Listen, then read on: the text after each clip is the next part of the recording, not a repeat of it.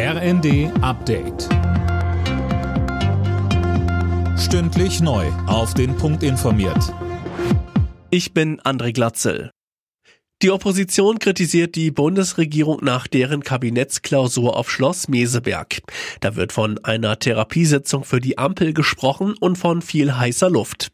Denn konkrete Beschlüsse wurden trotz vieler Streitfragen nicht gefasst.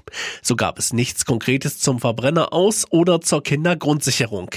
Linken-Chef Martin Schirdewand sagt, Klar ist, dass diese Koalition komplett zerstritten ist und in allen zentralen Fragen absolute Widersprüche vertritt. Die Bundesregierung selbst wird damit immer mehr zu einem Blockadeprojekt.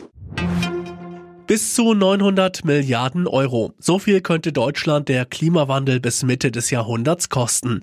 Das zeigt eine Studie im Auftrag des Bundeswirtschaftsministeriums. Um die 40 Milliarden Euro Schaden hatte zuletzt allein das Ahrtal-Hochwasser verursacht. Studienautor Thomas Korbun.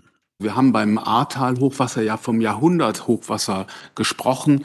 Die dürfen wir in Zukunft bis zum Jahr 2050 annähernd jährlich erwarten.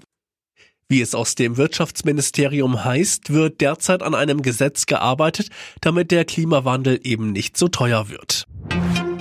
An der Zahl der Schulabgänger ohne Abschluss hat sich in den vergangenen Jahren in Deutschland kaum etwas geändert. Auch 2021 lag die Quote einer Bertelsmann-Studie zufolge bei etwa 6 Prozent. Besonders betroffen sind demnach Jungen und Schüler mit ausländischer Staatsbürgerschaft.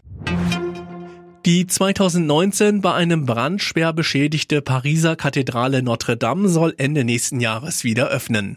Die Arbeiten liegen im Zeitplan, heißt es von der Wiederaufbaubehörde. Die Kosten liegen bei schätzungsweise 850 Millionen Euro. Alle Nachrichten auf rnd.de